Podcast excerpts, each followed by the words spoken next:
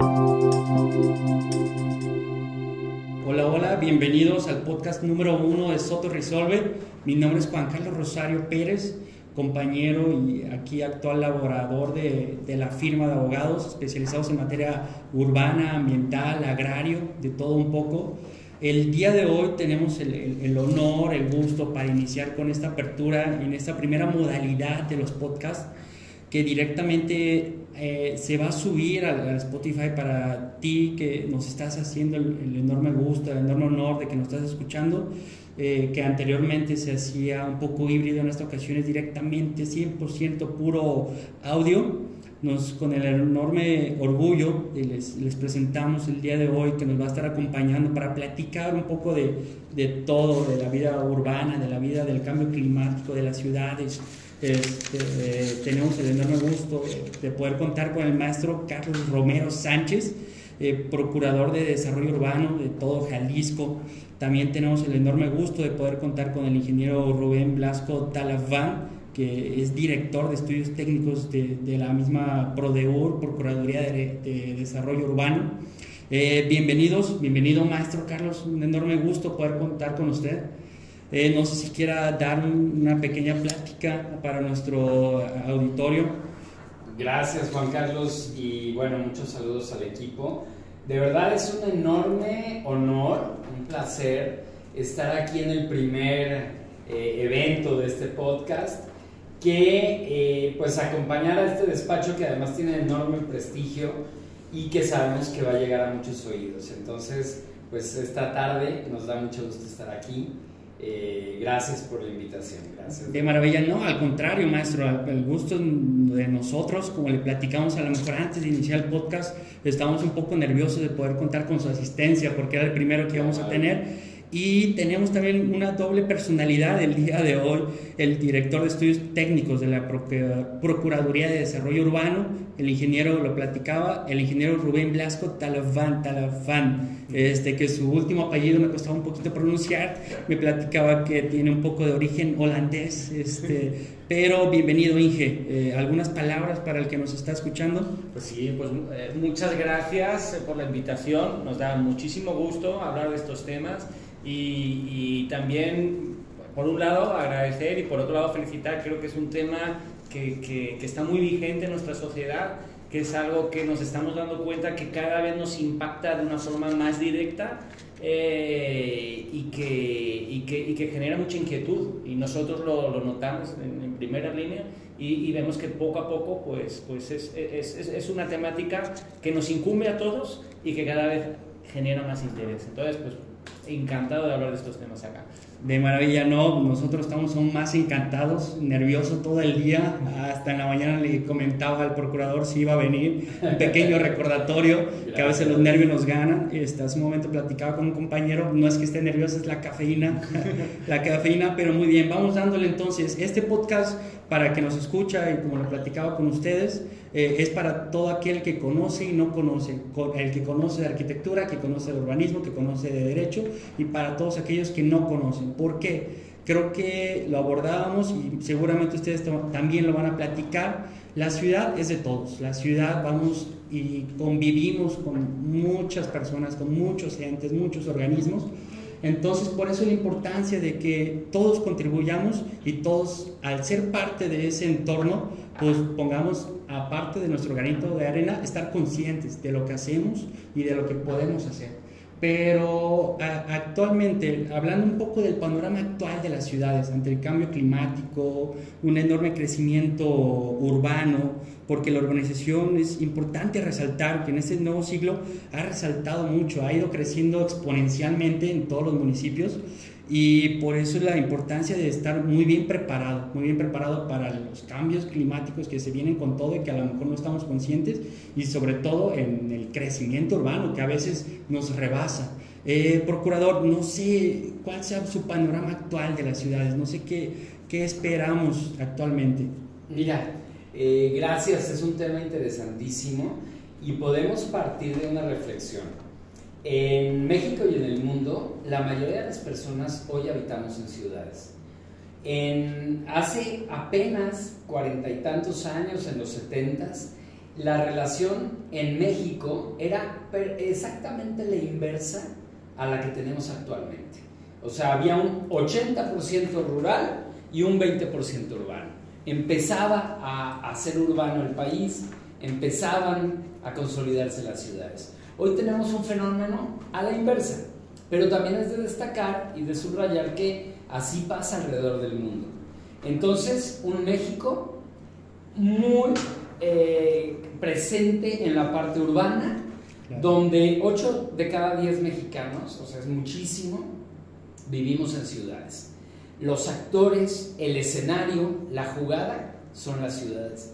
No dejar de apuntar que las ciudades del mundo solo ocupan el 3% de la superficie de la Tierra. Pero ahí vivimos más de la mitad de la población mundial. Pero no solo eso, y ya encaminando el tema de hoy de los ODS, sino que ahí se consume entre el 60 y el 80% de la energía global. Entonces, en un 3% vivimos más de la mitad de la población y ahí se concentra el, consumo de energía global, pero además generamos casi el 80% de las emisiones. Entonces, estamos haciéndolo muy mal y, en muy, y muy concentrado. El reto en México entonces lo podemos tener claro que hay que empezar por las ciudades.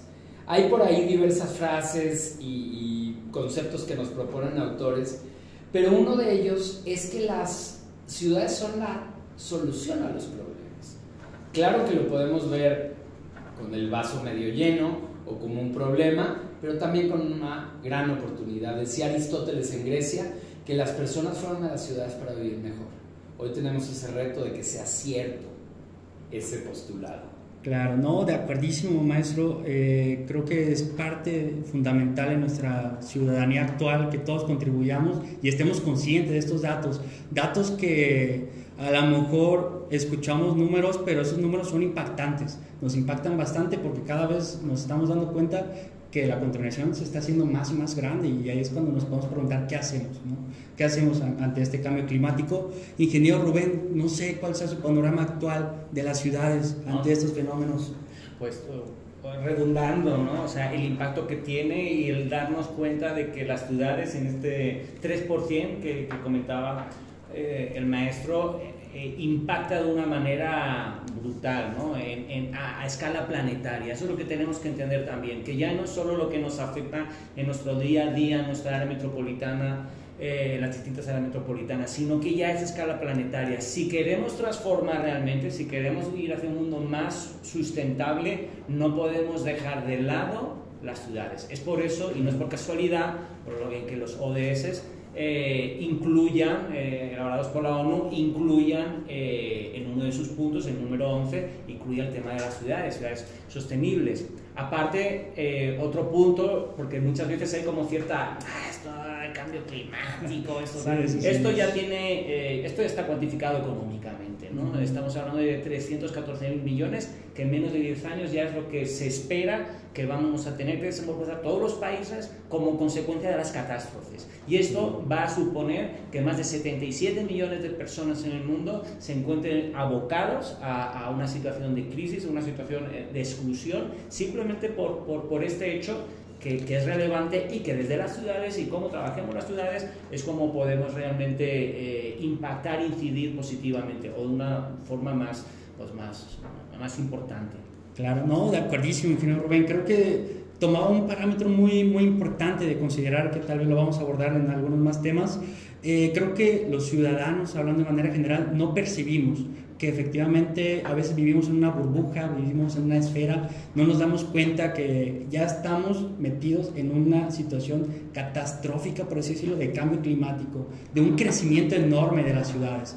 Entonces, ahí tenemos que empezar a hacer algo eh, para que la ciudad nos lo retribuya, ¿no? Como lo dice el medio ambiente, ¿no? Incluso aquí hay, una pequeña frase inicio que me gustaría comentarla de, de Jane Jacobs, una activista urbana, eh, que dice, las, las ciudades tienen la capacidad de proveer algo para cada uno de sus habitantes, solo porque y solo cuando son creadas para todos. Esto tal vez eh, ustedes lo van a comentar también, ¿qué es lo que puedo percibir? como lo veníamos aterrizando desde el inicio, ¿no? Una ciudad es diseñada para nosotros, pero para eso tenemos que diseñarla nosotros, tenemos que contribuir todo eso y esto pues, eh, llega incluso a impactar. A veces necesitamos una emergencia o como dice el dicho, hasta que se cae el niño al pozo, tapamos, lo tapamos el pozo. Entonces, eh, acá hay otro punto que me gustaría platicar porque también nos va a ayudar como un pequeño parámetro de referencia. Eh, las ciudades, cómo cambiaron por la pandemia sanitaria, ¿no? Creo que nos ayudaron todo este tiempo de encierro nos ayudaron a darnos cuenta que las ciudades a lo mejor no están desarrolladas como tal nos hace falta áreas recreativas, nos hace falta eh, a lo mejor calles, mejor movilidad y temas que es importante que cada vez nos concienticemos. ¿no? Eh, maestro, procurador, eh, no sé cuál sea su punto de vista que nos pueda compartir del espacio público, la movilidad, el diseño, que a veces creemos que es solo para los arquitectos, los ingenieros, los estudiosos, como diría mi mamá, pero esto todos los días nos estamos relacionados. No sé cuál sea Mira, qué, qué, bueno además la, la, referencia que haces, porque nosotros somos muy fans de, de Jane Jacobs, de Jan Gale. Y entonces, esta reflexión que hace Jacobs a mediados del siglo pasado en Nueva York, desde un punto de vista muy ciudadano y muy social. Ella, como los mejores urbanistas, no, no eran ingenieros ni arquitectos. Era, ella era socióloga, periodista y una persona muy involucrada con el carácter del barrio. Eh, otra referencia eh, que, también nos gusta mucho es, es Jan Gale. Y Jan Gale junto con Jay Jacobs eh, nos hacen ver que la escala humana es esa que sí nos puede dar sentido de un barrio, ¿no? Esa pertenencia, ese por qué y para qué existe la ciudad. En nuestro contexto tenemos como muy asumido, y luego no lo vemos, el tema del que luego le decimos el desparrame, ¿no? La expansión de las ciudades. Eso ha sido una mala receta. Y bien haces en referir el tema de las calles. Nos equivocamos y por algún tiempo hemos pensado que las calles eran para los coches. Y las calles son para mover personas. Y las personas se mueven de diferentes maneras.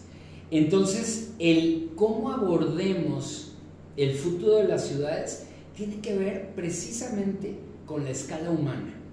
Y como ya lo decía el maestro Vasco también, con las, el objetivo 11 de los ODS, que es ciudades y comunidades sostenibles. Y que precisamente uno de los temas que aborda el objetivo 11 de los ODS es el cómo llevamos el diseño de la calle para los diferentes modos, para los diferentes usuarios, pero también la accesibilidad también la densidad, también el aprovechamiento correcto de los recursos. Una pandemia a la que nos estábamos acostumbrando antes de la pandemia y no la veíamos, que es el tema de las muertes viales. El tema, eh, eso es delicadísimo. De los 0 a los 30 años en México, la primera causa de muerte son los hechos viales. Y eso sí lo podemos controlar. Y como bien decías, protección al, patrimonio natural, los espacios públicos, el acceso al transporte público eficiente, las zonas verdes, pero no solo las zonas verdes y los espacios públicos como tales, sino cercanos. También es un concepto que maneja eh, y muy, muy basado y muy apoyado en lo que decía Jacobs, eh, en el barrio, cercano. Por supuesto que es bueno que exista el Parque Metropolitano y la Barranca y los grandes parques, la primavera, pero este parque que tenemos enfrente, este parque que tenemos a dos cuadras, a 15 minutos, hoy el concepto de ciudades de 15 minutos de Anne Hidalgo en, en París, Francia, tienen que ver con cómo vivimos la ciudad. Entonces, en el marco normativo, eh, que ahí es donde nos enlaza el marco internacional, como tú sabes, y, y más este, habiendo aquí en el auditorio abogados, especialistas, los acuerdos internacionales obligan al mismo nivel de la Constitución en nuestro país. Entonces, al suscribir el, la nueva agenda urbana, los ODS, esto va bajando, se va alineando con la nueva Ley General de Asentamientos Humanos, Ordenamiento Territorial y Desarrollo Urbano, que de nueva ya no tiene mucho, tiene un lustro. pero en los estados, en los municipios, nos hemos tardado mucho en bajarla, en aterrizarla, en hacerla cotidiana. Y algo también importante, tanto en la Ley General de Asentamientos Humanos como en la de Equilibrio Ecológico y Protección al Medio Ambiente, es que nos dice textual, textual, en muy parecido a artículos, en los 20 algo, que se debe de evitar la unifuncionalidad.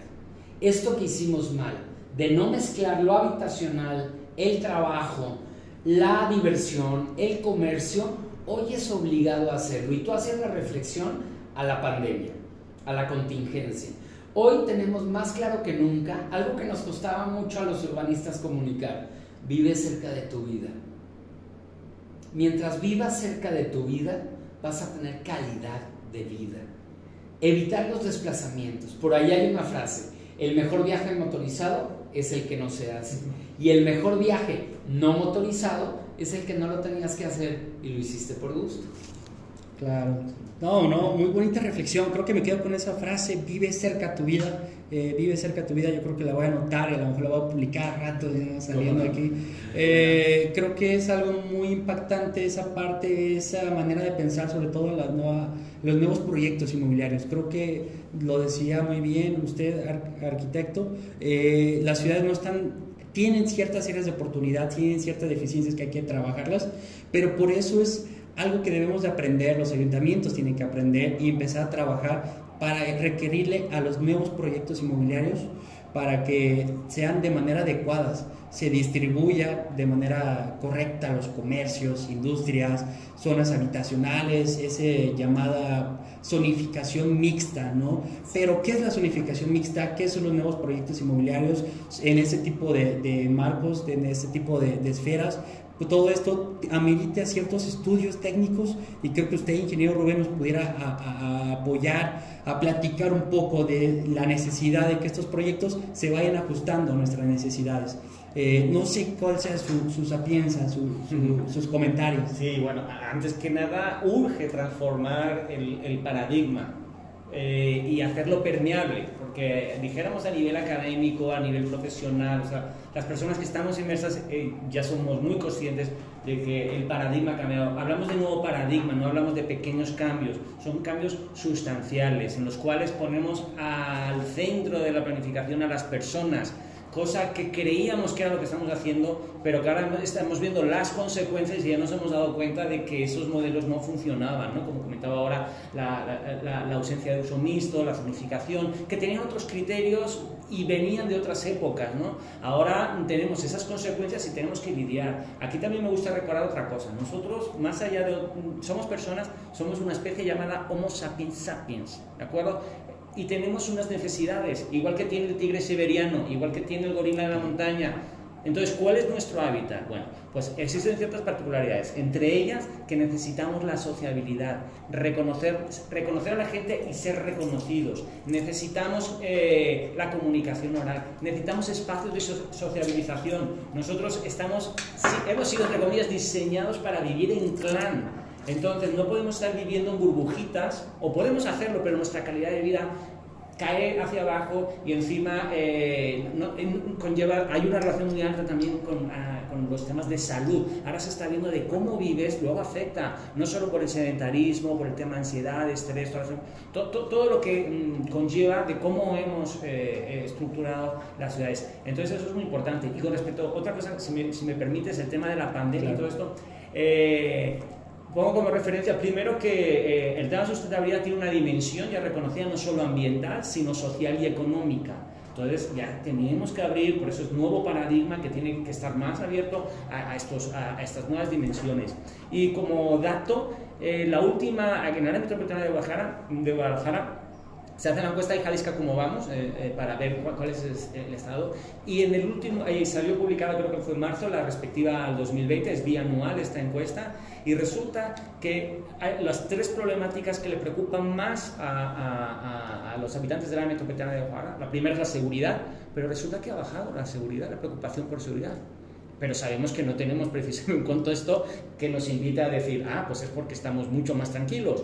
Es porque han subido las dos siguientes, que una es estado del espacio público y alumbrado en, en la calle. Es decir, se ha doblado el porcentaje con respecto a otros años durante esta pandemia de lo que estamos valorando, de lo importante que es tener todo este espacio público, el alumbrado en condiciones, todo lo que es nuestro contexto, porque nos damos cuenta de lo importante que es. Entonces, pues, pues la pandemia ha venido un poquito a demostrar que, hey, espera, ¿qué estoy haciendo con mi vida? O, qué es lo realmente importante, ¿no? Entonces, yo creo que nos ha posibilitado tener este punto de vista y nos lo, nos lo está confirmando, ¿no? Sí, que, que, efectivamente fue una tragedia, yo creo que a todos nos afectó de cierta manera, a todos nos pegó bastante, ¿no? Eh, cada quien un poco más, cada quien un poco menos, al final nos abrió los ojos, nos abrió los ojos esta pandemia sanitaria que por una o por otra creo que hay que rescatar ese punto de vista de decir, ok, eh, ¿qué estamos haciendo con nuestra vida? ¿no? Como se decía Inge, eh, es importante empezar a valorar estos espacios, estos espacios recreativos, pasar tiempo con nuestra familia, empezar a recobrar los valores porque a veces en, las buenas y en las malas es lo único que tenemos, nuestra familia. Entonces por eso tenemos que seguir ahí y tenemos que seguirla cuidando, pero para eso pues, se involucra un todo, ¿no? Involucra un todo, hay que abrir los ojos y hay que empezar a entender que las ciudades las hacemos todos, no solamente los especialistas, sino todos los ciudadanos, desde sin demeritar, desde el transportista, eh, desde el técnico, desde el profesionista en cualquiera de las carreras, todos formamos esta ciudad y por eso todos tenemos que contribuir. Pero para eso no solamente hay que eh, empezar a, imaginar, por así decirlo, eh, nuestra esfera en un punto de vista, por así decirlo, jurídico. Por eso hay un pequeño capítulo que hace un momento ustedes lo, platicaban muy bien, muy asertivamente, creo yo, eh, en cuanto a la legislación actual, qué tenemos, nuestra reglamentación, qué tenemos, cómo va cuál es nuestro diagnóstico, a lo mejor qué son la nueva agenda urbana, los objetivos de desarrollo sostenible, el famoso Acuerdo de París que forma parte de México, del Código Urbano, la Ley General de Asentamientos Urbanos. A veces creemos que México es un país con múltiple reglamentación, mucha normativa, pero ahí nos podemos preguntar, cómo se está ejecutando, qué estamos haciendo y cómo la estamos aplicando. Eh, en esta ocasión, ingeniero Rubén, regreso con, con, usted. No sé cuál sea su punto de vista de la legislación actual.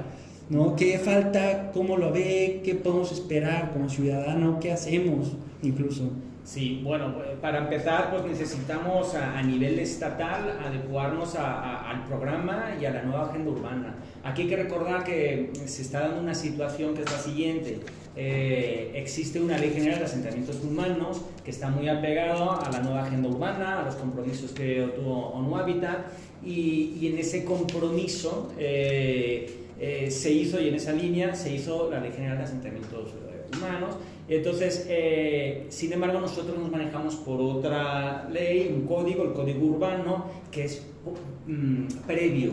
Entonces está hecho con, con digamos, con un paradigma, con una idea, con un planteamiento, pues que a día de hoy, pues ya dijéramos que, que está un poquito como, como, como desactualizado. Se, se, han hecho actualizaciones, o sea, no, no, no es que se haya quedado como está, y bueno, continuamente hay actualizaciones, pero sí necesitamos como, como hacer esa adecuación a los nuevos paradigmas que ya están eh, eh, encima de la mesa y que son compromisos que ha tomado México, justamente por lo que decías, para que no sean compromisos que queden en, en, en, papel mojado, ¿no? sino que sean efectivos, ¿no? y luego desde instituciones como las nuestras los podamos aplicar, ¿no? y que existe ese compromiso, porque luego también, como bien decías, existe muchas veces una falta de, en, es lo que es la aplicación, muchas veces sí que hay como mucha eh, falta de a lo mejor de, de, ser incisivos o de poder ser incisivos socialmente, porque siguen existiendo como eh, fisuras por las cuales se hace muy, muy, complejo llevar a cabo. ¿no? Pero bueno, para empezar necesitamos empatar a, a, a los compromisos internacionales, que aludía antes el maestro, eh, en materia legislativa y, y, luego eso, darle como ser eh, como, como abusados, abusados a, la hora de la implementación, utilizar las herramientas con, con, con, mucho filo, ¿no? o sea, con, muy, muy precisas. Procurador, ¿usted cómo ve esta situación de la reglamentación? Pues mira, está en el Plan Estatal de Desarrollo que se denomina de Gobernanza y Desarrollo Visión 2030 y eh, los ODS, pero además una claridad que tenemos, ah, tú sabes, el Código Urbano lleva más de 20 modificaciones desde su vigencia el 1 de enero del 2009 y se ha quedado atrás. Hoy en Jalisco necesitamos una nueva ley que si se le llama Ley Estatal de Asentamientos Humanos, Ordenamiento Territorial y Desarrollo Urbano, o un nombre más corto, es lo de menos, pero sí necesitamos tener una transformación profunda del Código Urbano. Porque si bien se ha hecho ese llamado alineamiento de la norma, pues nos quedamos con una referencia que no es el paradigma actual, que no es lo contemporáneo, que no está atendiendo las necesidades. El gran reto de la materia urbana hoy en día es que, a ver, toda la norma siempre va después de las necesidades, es casi natural, pero es muy lenta la norma. O sea, si la norma vigente es del 2009, la anterior era del 95 y la anterior era de los 70, la ley de fraccionamientos, ley de desarrollo urbano, código urbano. Hoy estamos a dos décadas, en un nuevo siglo, con estos compromisos y retos internacionales, con una ley anquilosada.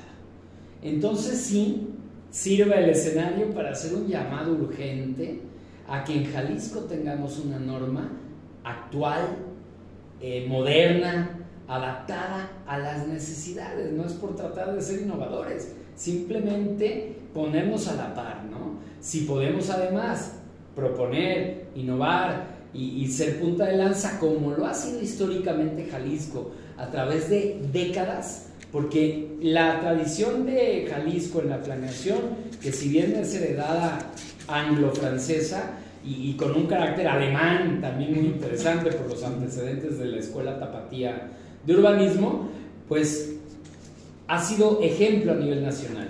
Y hoy estamos realmente rezagados Claro, no, ahí sí bueno importante que es todo ese conjunto normativo cada vez se encuentre, a, lo mejor decíamos, se encuentra actualizado, pero hay que ver si esas actualizaciones van acorde a nuestras necesidades, van acorde a nuestra realidad, van acorde a lo que el ciudadano eh, que va por así decirlo, de pie, que va en el transporte, que va en el día a día sufriendo, batallando, en especial con esas inundaciones, por no pasar a desapercibidas, nos podemos dar cuenta que pues, falta la aplicación de todo ese tipo de conjuntos normativos, ¿no? El Acuerdo de París, la nueva agenda urbana, los objetivos de desarrollo sostenibles, muy bonitos, sí, se escucha muy bonito, pero lo estamos aplicando, pues habría que ver, ¿no? Habría que ver si efectivamente se está aplicando, cómo lo aplican las autoridades y por eso es que se abre un pequeño capítulo en este apartado, ¿no? Y por eso es la importancia de que poder contar con grandes talentos, con grandes personas como ustedes que se preocupan por la ciudadanía y por eso creo que es importante que un ciudadano común eh, cualquier persona especialista o no especialista en materia urbana se pueda acercar. ¿A dónde se puede acercar? Iniciamos platicando de lo que es la Procuraduría de Desarrollo eh, Urbano del Estado de Jalisco. Eh, qué es, qué funciones tiene, participación, qué intervención puede tener, el apoyo a los ciudadanos. Uno, decíamos, alguien que va a pie, que va transitando, ¿qué puede hacer o cómo se puede acercar a ustedes? ¿O por qué la importancia de este tipo de instituciones que son, tienen personalidad jurídica, tienen patrimonio propio, pero por qué a veces no las escuchamos tanto? ¿no?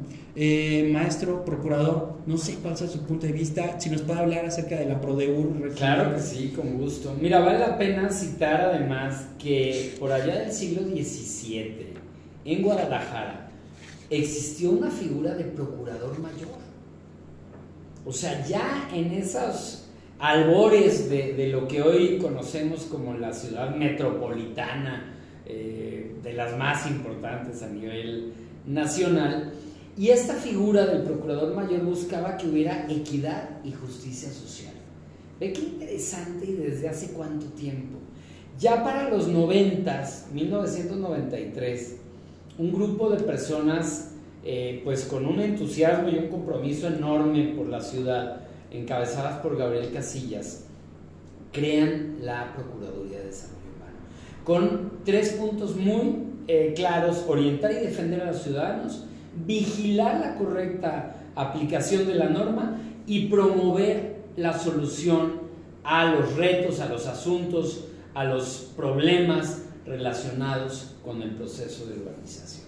Entonces, otra vez lo que decíamos hace unos segundos, es pionera en Jalisco esta Procuraduría y es ejemplo a nivel nacional. Hay algo que por ahí eh, también es importante, con lo que decías del ciudadano de a pie, el actor común, el, nuestro eslogan es ciudades para las personas, hashtag ciudades para las personas, y tiene que ver con el barrio.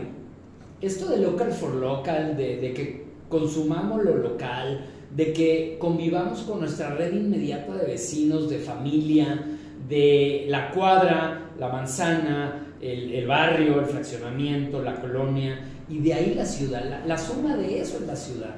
La ciudad no es un ente en sí mismo, es la composición de los demás.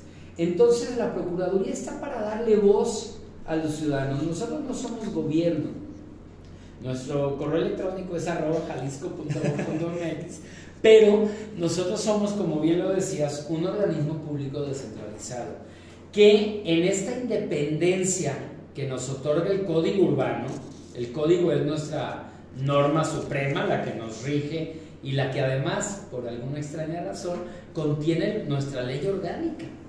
La ley orgánica de la Procuraduría está plasmada en el mismísimo código urbano y nos mandata procurar el buen desarrollo urbano, representando a la sociedad en general. Entonces, decías, ¿qué hacemos? Promovemos, vigilamos, defendemos y orientamos al ciudadano. Pero también a los municipios. Los 125 municipios del estado son, por decirlo así, nuestros clientes habituales y a quienes hacemos un acompañamiento para buscar ciudades dignas, ciudades saludables, ciudades sostenibles, equitativas, con un orden para el buen desarrollo del futuro. Entonces en la Procuraduría estamos cotidianamente acompañando, asesorando, eh, coachando a ciudadanos y a servidores públicos para el cumplimiento correcto de la norma, para tener una mejor, mejores ciudades en los 125 municipios de Jalisco. Por supuesto, no, un, gran labor loable que les compartíamos al inicio y son instituciones que vale la pena tenerlo en mente. A veces yo me acuerdo cuando empecé a meterme en la materia urbana que no conocía nada, nada, nada y el nombre de Produr me sonaba hasta extraño, curioso, decía, ¿qué es eso? ¿Qué hacen? Hasta que uno se mete a la página y empieza a indagar y empieza a ver que sus misiones está efectivamente la parte de servir a la comunidad, del apoyo a la, ciudadanía y contribuir a la formación de los ayuntamientos, que vayan en pro del medio ambiente, que vayan en pro de estos lineamientos que veníamos platicando. Pero a veces no sabemos qué hace este tipo de procuradurías o este tipo de instituciones más bien y nos compartió un poco, maestro. Eh, incluso como institución entiendo que tienen diversos eh, entes, más bien diversas personas en el organigrama. El día de hoy eh, nos sorprende y nos llena de orgullo también tener al director de estudios técnicos, al ingeniero Rubén Blasco. maestro, no sé si nos puede compartir qué hace o la Procuraduría, qué es lo que hace para que el ciudadano o el oyente que nos está compartiendo el día de hoy el enorme honor de escucharnos eh, pueda empaparse sobre este tipo de, actividades. Mira, hay, hay, como, principalmente es al ciudadano, aunque también atendemos a los municipios en, en, otro nivel, en otro orden de cosas, ¿no? Eh, empezando por el municipio, eh, les ayudamos en lo que es la instrumentación. Mm, lamentablemente en, el estado de Jalisco hay mucho rezago, hay muchos municipios. Eh, hay que pensar que la gran mayoría de los municipios del estado de Jalisco son, inferiores a 100.000 habitantes, entonces pues, pues no tienen a lo mejor todos los recursos. Entonces nos ayudamos y asesoramos para que puedan eh, actualizar o en algunos casos incluso crear sus, instrumentos, ¿no? los, planes, eh, los, planes municipales, los planes parciales, etcétera, desarrollo urbano. Y eso de cara al municipio. Y de cara al ciudadano, al ciudadano lo asesoramos, lo representamos. Entonces, cualquier persona que tenga algún tipo de interés con, con cualquier, mm, desde porque sea propietario o, porque vende, o aunque no tenga propiedad, pero tenga, por ejemplo, ahora estamos activando, por ejemplo, hay un área que le estamos dando mucho impulso por esta dimensión que estamos eh, eh, comentando, el espacio público nos, nos, nos, nos, importa muchísimo porque es una de las claves para detonar la buena ciudadanía, ¿no? para detonar esa, esa transformación social. ¿no? Entonces, eh, cualquier ciudadano se puede acercar con nosotros, eh, con eh, cualquier, dijéramos, inquietud que tenga que ver con el desarrollo humano, con la ordenación territorial, sea cual sea, nosotros ya puede venir a nuestras instalaciones y le damos asesoría.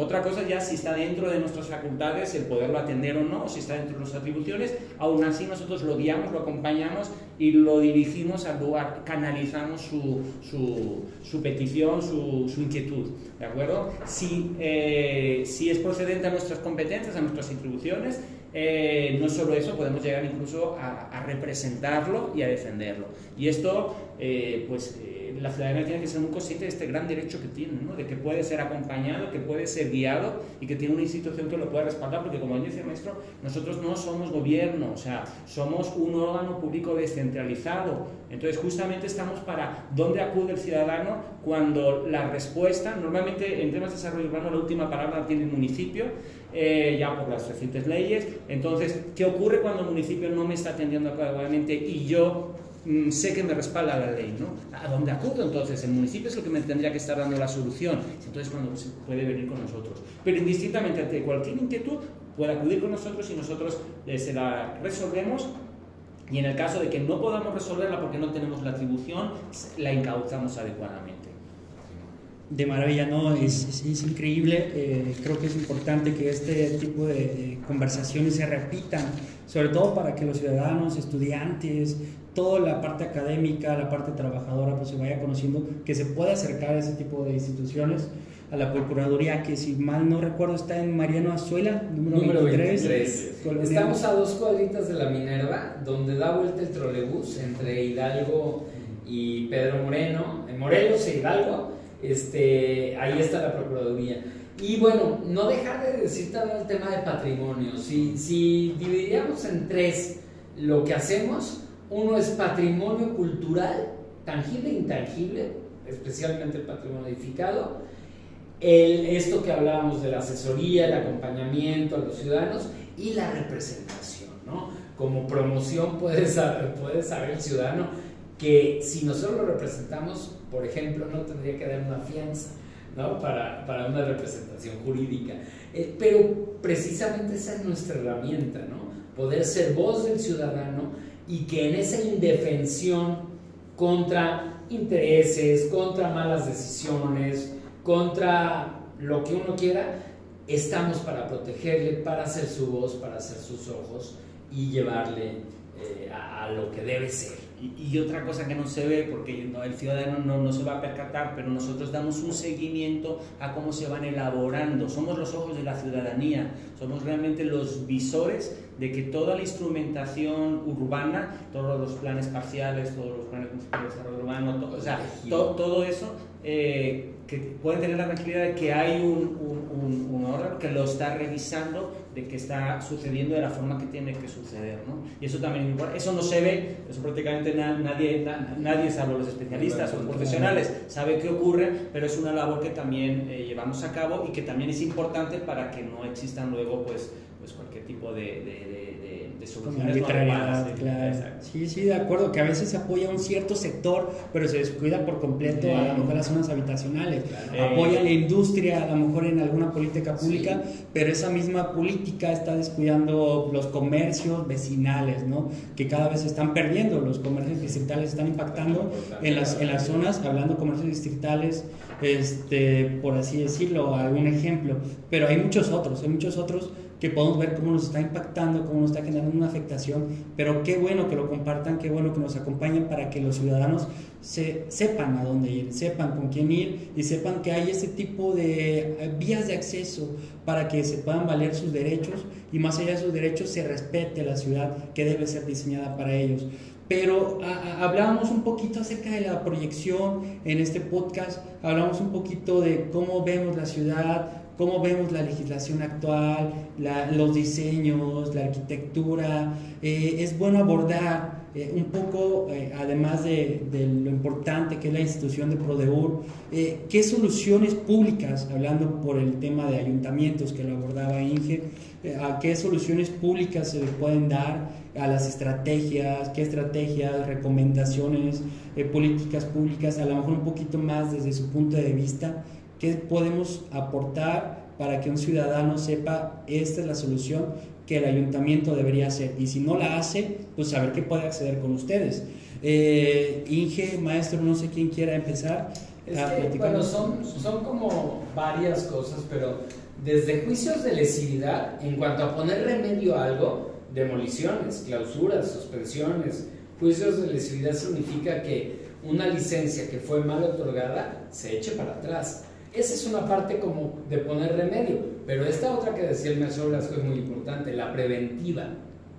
Cuando hacemos este acompañamiento en la consulta pública de los instrumentos, en, la, en el tejido, en, la eh, hechura del Programa Municipal de Desarrollo Urbano, del Plan Parcial, del Centro de Población y de los Parciales de Desarrollo, ahí estamos vigilando que se contemplen las diferentes directrices, que precisamente se vea no a escala unos 50 mil, sino a la escala de banqueta, de la parroquia, del jardín, de la escuelita, de la tiendita, de la, de la tortillería.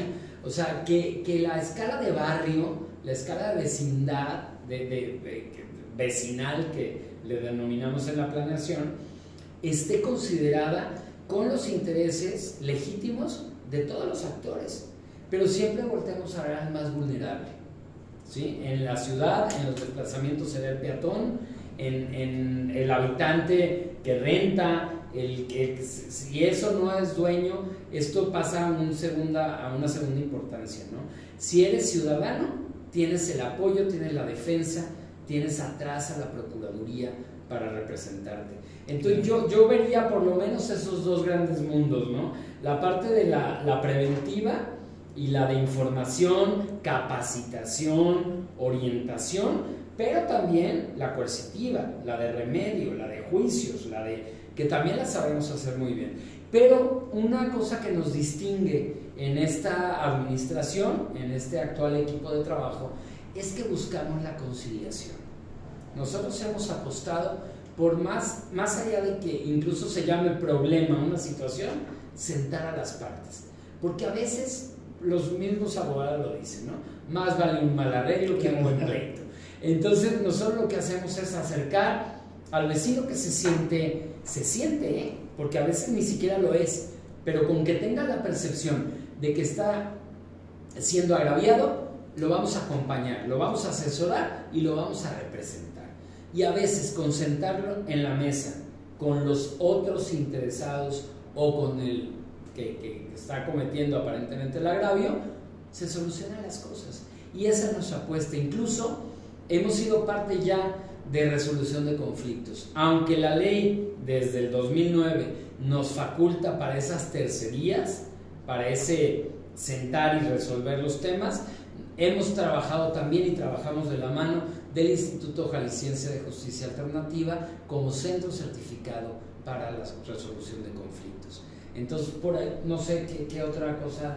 Sí, no, no, básicamente creo que está bastante eh, explicado y, y, sobre todo con esa parte preventiva yo creo que ahora también estamos como muy enfocados, ¿no? El, el porque realmente muchas veces eh, existe como una falta de conciencia de cómo se construye construye la ciudad, cómo está construida, en cuánto nos llega a afectar. Y muchas veces esa reflexión no existe y por eso damos por bueno lo que hay. Sentimos que de la forma que vivimos es de la forma lógica y cómo no va a haber otra, ¿no? Y eso, y, y muchas veces no nos damos cuenta, ¿no? Entonces, temas como el espacio público, temas como otro tipo de movilidad, temas, eh, la accesibilidad es otro de los grandes retos que también es una de las grandes luchas, eh, eh, cómo hacer más accesible la ciudad, ¿no? Hay otro tema que no me gustaría también pasar, que lo tenemos muy presente y que no lo hemos mencionado, que es el derecho a la ciudad. El derecho a la ciudad también es como nuestro segundo lema. Eh, es clave, ¿no? Eso incluye vivienda digna, es todo lo que acabo de mencionar, el acceso al ciudadano. Si no, aquí hay que distinguir una cosa. Una cosa es ser ciudadano y otra cosa es ser habitante a veces generando determinado tipo de, desarrollo urbano no generamos ciudadanos, simplemente habitantes, simplemente pernoctadores, personas que viven, existen simplemente en, un espacio determinado. Ciudadano es aquel que está involucrado en la sociedad, que puede acceder a equipamientos, a servicios, otra, parte importante, su participación es clave, por eso participamos también en las consultas y, es muy importante el, promoverlas. La participación ciudadana, como tú también lo mencionabas, ¿no? O sea, sin la participación ciudadana, el futuro no lo vamos a poder construir adecuadamente. Siempre mm, eh, es muy importante tener en cuenta a, a toda la gente y que la gente sepa que puede también eh, participar y es más, debe de participar. ¿no? Entonces, hemos de construir sociedades donde existan o ciudades donde existan ciudadanos, no habitantes. Ciudadano entendido con, con esa parte de responsabilidad mutua, tanto de, de las instituciones como, como, como, como, de los propios ciudadanos, ¿no? de, de, de poder recomendar. Y yo creo que es tal. La y otro punto también que estamos muy, muy aparte de perspectiva de género es el tema de la infancia. La infancia en las ciudades también es un tema que nos preocupa muchísimo el cómo hemos robado, cómo hemos secuestrado a, pues a, las nuevas generaciones esa posibilidad de, experimentar la calle, de jugar en la calle con todo el conocimiento y con todo, todo lo que supone. ¿no? Entonces, cuidado, ¿qué estamos haciendo? ¿no? nos estamos quejando ahora hace un segundo de lo que es la pandemia, y resulta que, que la población infantil eh, vive una pandemia continua, está todo el rato encerrada en burbujas y, recuerdo, somos, somos, o sea, estamos diseñados para, eh, mm, para vivir de una manera. Entonces, en el momento que no vivimos es cuando empiezan a haber problemas, ¿no? Entonces, eh, necesitamos eso, la sociabilidad, eh, la, oportunidad de, vivir en clan, de vivir en, en, grupo, la oportunidad de vivir en naturaleza, por lo menos en espacios amables, etcétera, ¿no? Entonces, esa parte es muy importante. O sea, en, en definitiva, una ciudad más humana. De maravilla, exactamente, creo que ese es el, punto central de todo esto y lo importante de que ese tipo de, de podcasts se, repitan, se compartan y cada vez seamos más los ciudadanos que conozcamos ese tipo de contenido. Efectivamente, el panorama creo que es un panorama un poco complicado, esperemos que no tenga que pasar alguna otra escena trágica para poder entender, abrir los ojos del inminente cambio climático que tenemos, del inminente crecimiento urbano que nos está rebasando por completo. Y por eso es importante, pues veíamos, platicábamos incluso desde el inicio la legislación, cómo está actualmente diseñada, lo importante de instituciones tan loables como ustedes, la Procuraduría de Desarrollo Urbano. Este, y por último, uno de los últimos temas que quisiera abordar, es hablando que incluso ingeniero Rubén lo platicaba, eh, soluciones, ¿qué soluciones como ciudadano podemos dar a ese tipo de problemáticas, a ese tipo de inconvenientes? Platicábamos a lo mejor por mencionar algunos, eh, la participación, involucrarnos, abrir los ojos, eh, exigir, incluso es otro punto creo que también es importante platicar, exigirle a las autoridades, por conducto de ustedes incluso, que se haga el cumplimiento de los instrumentos adecuados para tener una buena, una buena ciudad. Eh, de manera concreta, procurador, no sé qué soluciones pueda comentar, compartir para aterrizar toda esta parte de información valiosísima que nos comparten hoy? Pues creemos, a ver, es que esto da para mucho, ¿no? Tenemos que cambiar los paradigmas también de las soluciones, porque hoy con un martillo a todo le vemos cara de clavo.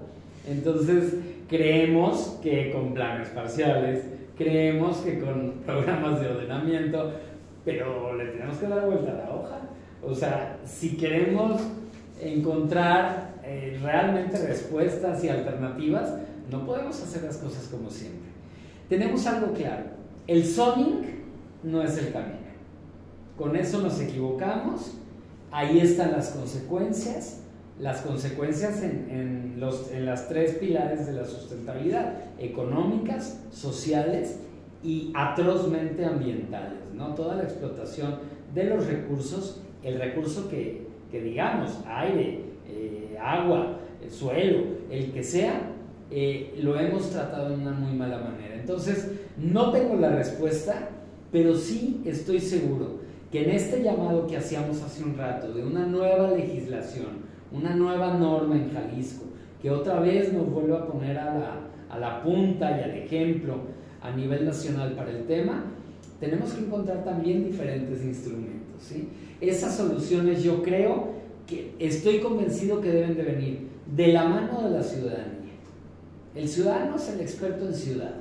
No importa lo que te dediques, no importa si eres docente o alumno, si eres herrero o arquitecto, si eres en el ramo que te desempeñes, eres un actor de la ciudad. Ahora, la ciudadanía informada es la que puede realmente transformar. Porque no es lo mismo echar mitote, echar grilla, que tener información y entonces actuar. Tiene mucho que ver con el derecho a la ciudad, precisamente.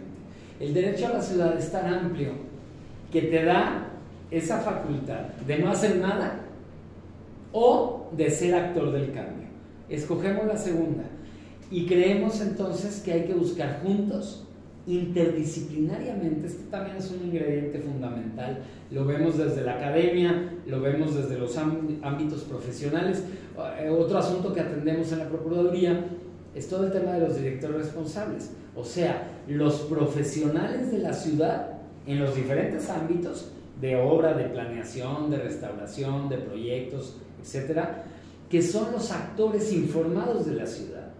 Con ellos, con los estudiantes, con los maestrantes, con los colegios, tenemos una cotidiana e intensa colaboración con universidades y con colegios de profesionistas, además de ciudadanos y de municipios.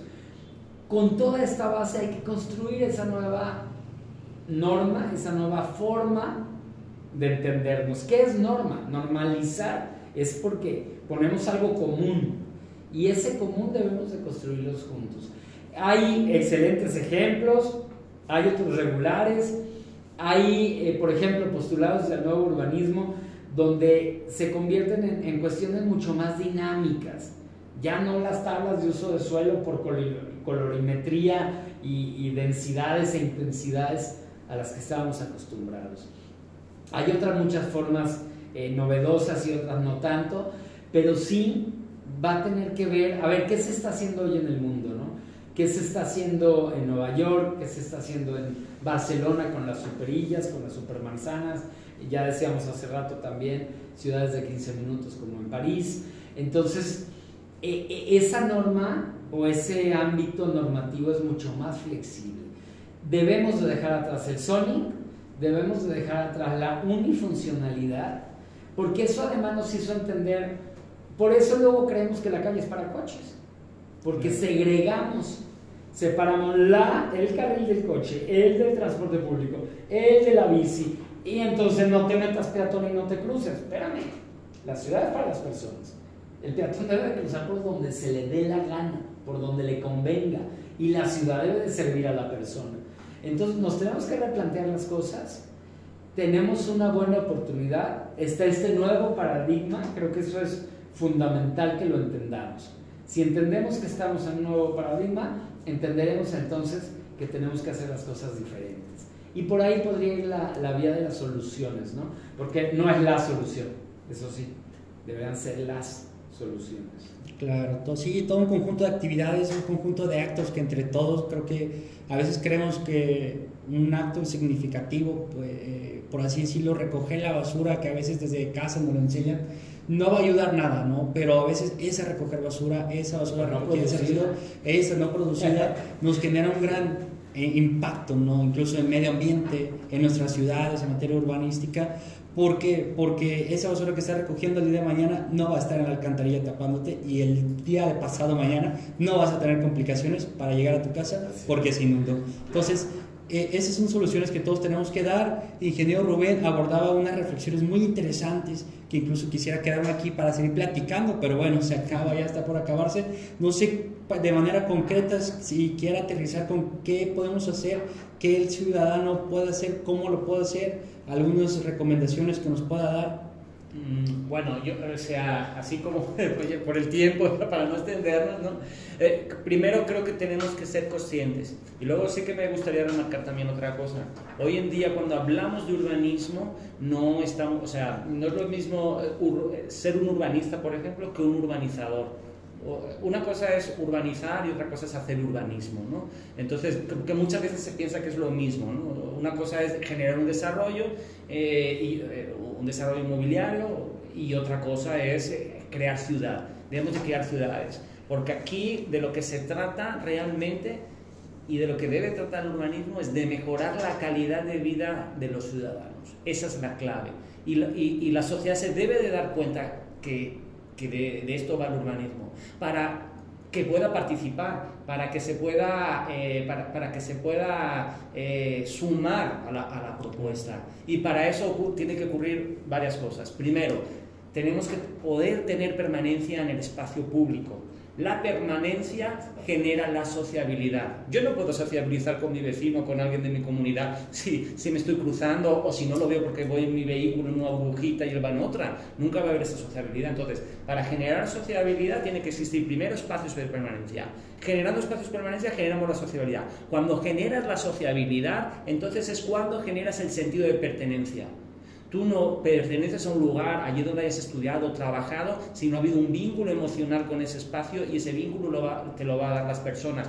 Recuerdo, somos animales, somos sapiens que somos grupales, no somos como los gatos, somos como los perros, Vale. Entonces, la permanencia genera sentido, sociabilidad y eso es sentido de pertenencia. Y el sentido de pertenencia es lo que va a detonar la movilización, la conciencia sobre cómo es mi espacio y cómo lo puedo o debo mejorar. Porque si me despreocupo, si yo vivo en, un lugar, en un fraccionamiento X, ah, no es mi bronca. O sea, eso ya lo arreglará el administrador. Entonces, el sentimiento de pertenencia, de identidad, yo, soy de aquí y eh, de mi comunidad, de mi barrio, reconozco, soy reconocido, eso es importante. Y con eso atajamos muchas de las grandes problemáticas, por ejemplo, como la seguridad que, tiene mucho que ver también con el espacio público, tiene que ver mucho la seguridad con la desigualdad, con la falta de equidad y por supuesto con, con, esa falta, eh, esa segregación humana que tenemos a día de hoy.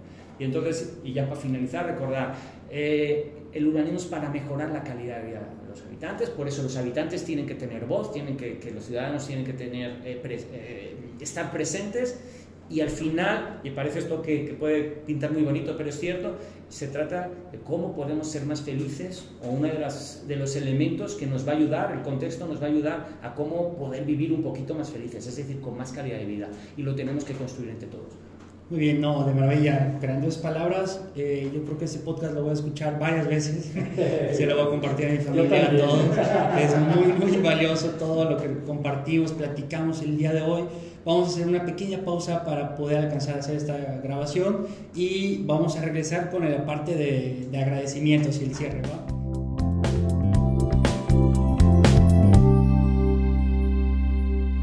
Eh, muy bien, pues estimados, regresamos de la pequeña pausa que platicábamos hace un momento. Eh, únicamente queremos aquí ya para hacer el cierre de todo esto eh, y antes del cierre, pues agradecerles agradecerles por las palabras que nos comparten, agradecerles por los pensamientos, la iniciativa, el labor que hacen. Sé que a veces como ciudadanos no, nos no percibimos todas las actividades que están haciendo en el día a día, pero como ciudadano pues es importante agradecerles tanto como su asistencia, su apoyo el día de hoy, las palabras que nos comparten y que con mucho gusto vamos a compartir y difundir a todos, eh, sino también por todas las actividades que hacen en la Procuraduría de Desarrollo Urbano, ¿no? todo ese tipo de apoyo a la ciudadanía, de referencia, de, de guiar, ese coaching, me, me, encantó esa palabra, e, ese coaching que se le hace a los ayuntamientos, que a veces cada ayuntamiento ve por sus intereses y se le olvida que colinda con otro. Entonces, pierden, a veces se politizan muchas cosas que tristemente no debería ser así, pero tristemente así pasa y por eso la importancia de que como ciudadano pues entendamos eh, y concienticemos que el cambio climático, la urbanización eh, eh, creciente, excesiva, las manchas urbanas cada vez es una realidad. Tenemos que abrir los ojos y es importante empezar a, tomar cartas sobre la mesa. ¿no? Para cerrar, maestro, no sé si quiera comentar alguna reflexión, qué nos quedamos, qué comparte para ya dar el último cierre, aunque no queramos, pero compártenos tus reflexiones. Se va muy rápido el tiempo. Primero que nada, agradecer esta oportunidad, este privilegio de estar en el primer eh, episodio de este podcast. De verdad nos da mucho, mucho gusto. Eh, también que, que, volteen a vernos, ¿no? que les interese esta instancia, esta noble institución que esperamos estar representando de una manera adecuada. Y bueno, recordar el, hashtag Ciudades para las Personas es a lo que nos debemos. Eh, creemos, estamos convencidos que el centro de la política pública debe ser la persona humana, que debe ser el niño chiquito, el adulto mayor, la mujer embarazada, eh, si pensamos y actuamos así, vamos a ser mejores ciudades para todas las personas. Claro, Muchas gracias. De acuerdo. No, al contrario, gracias maestro. Eh, ingeniero Rubén, maestro Rubén, ¿qué reflexiones nos comparte para dar el cierre el día de hoy? Bueno, yo creo que ya, ya se genera un poquito el cierre, porque ya más que eso, pues recordar, el urbanismo eh, trata de, de, de, vivir mejor, de ser más felices y muchas veces eso no lo tenemos en el radar, pensamos que la felicidad nos la da un libro de autoayuda, nuestro nivel socioeconómico, pero un, factor que es determinante es nuestro contexto nuestro contexto físico. Entonces es muy importante cómo lo habilitamos. Entonces, por nuestra parte, eh, intentamos hacer todo lo posible para que sea el mejor de los contextos y luchar contra los paradigmas existentes o previos que a lo mejor han perdido un poquito el norte en, esa, en esa. Y por lo demás, pues agradecer muchísimo vuestra invitación. Nosotros estamos encantados de, que nos den la voz, para, porque al fin y al cabo los cambios no van a suceder si las personas no están concienciadas y, se dan cuenta de, qué elementos eh, pueden ser muy representativos para, para, su día a día, ¿no? para, para, para, cuando van a salir en la calle, para lo que les va a suceder, cómo, mm, de, cómo van a interrelacionar, a interrelacionar con, con, su comunidad, con sus vecinos, con, con la gente. ¿no? Entonces, eh, pues que nos dé la oportunidad para hablar, para nosotros es un gusto y sobre todo pues para promocionar esta, esta institución que, que, para nosotros es un orgullo, realmente es un orgullo, para nos sentimos, vamos, muy afortunados. Eh, nos consta, lo hablamos personalmente, la fortuna de tener en esta institución que además otra cosa que creo que quiero remarcar, estamos de paso, son administraciones, luego llegaron que muchas veces cuando se llega a las instituciones de decir yo soy el dueño de, de, como si fuera como si fuera eso algo, no, esto es de los ciudadanos, esto es de la sociedad, nosotros somos meros pasajeros, ojalá lo podamos hacer lo mejor posible y ojalá generemos el mejor de los impactos en la gente. Claro que sí. No, pues al contrario, más bien el agradecimiento es para ustedes, el agradecimiento también es para el ciudadano. Eh, recordar nada más para aterrizar, hay instituciones, hay personas maravillosas, hay personas muy loables que actualmente están trabajando, eh, como el maestro Carlos Romero Sánchez, el, el, maestro ingeniero Rubén Blasco Talaván, que ese yo creo que lo va a llevar de tarea para practicar. Eh, la pronunciación eh, por mi parte, pues creo que es todo. Más que agradecer a ustedes, más que agradecer al oyente, al ciudadano que nos comparte, pues le agradecemos que nos pueda apoyar con un pequeño like, a pequeña difusión de este canal y sobre todo la información. La información que nos comparten hoy nuestros queridos eh, acompañantes para que cada vez seamos más los ciudadanos que abramos los ojos y nos acerquemos a instituciones como ellos y empezamos a darnos cuenta que a la ciudad le hacemos todos. De parte de toda la familia Soto Resolve, de toda la firma, eh, muchas gracias, maestro, ingeniero, por su compañía. Muchas gracias a ti, oyentes. Nos despedimos. Muy bien. Gracias.